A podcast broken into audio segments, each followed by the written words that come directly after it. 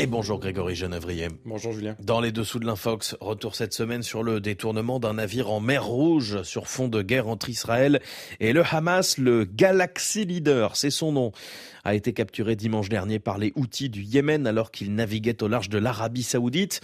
Les rebelles disent avoir attaqué un navire israélien pour soutenir leurs alliés palestiniens. Détournement qui a suscité de nombreuses infox sur les réseaux sociaux, à commencer par de fausses images de l'opération menée par les rebelles outils.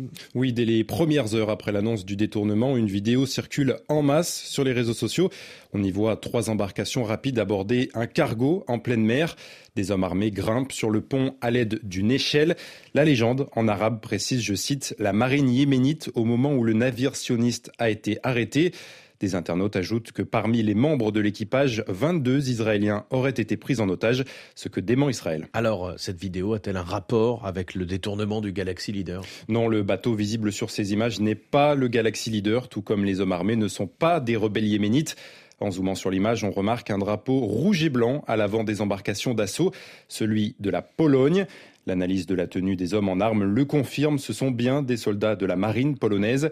Une recherche d'images inversées permet de retrouver cette vidéo publiée sur YouTube en juin 2022.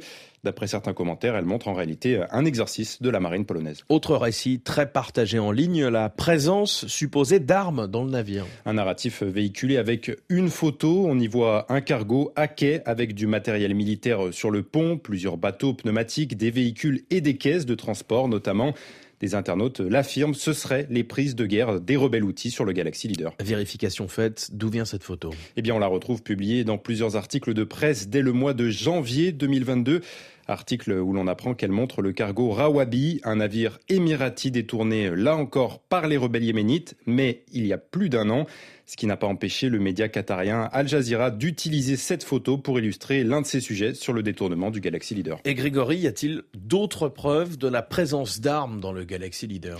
Non, ce cargo, propriétaire, appelons-le, d'une société britannique détenue en partie par un Israélien, eh bien rien n'indique qu'il transportait du matériel militaire. Pour ça, la vidéo de l'attaque publiée par les rebelles est très intéressante. Les images montrent un commando déposé par hélicoptère sur le pont du navire. Les hommes armés se filment ensuite à l'intérieur du cargo. On y voit alors le hangar totalement vide, alors que normalement, c'est là où sont stockées la majorité des marchandises.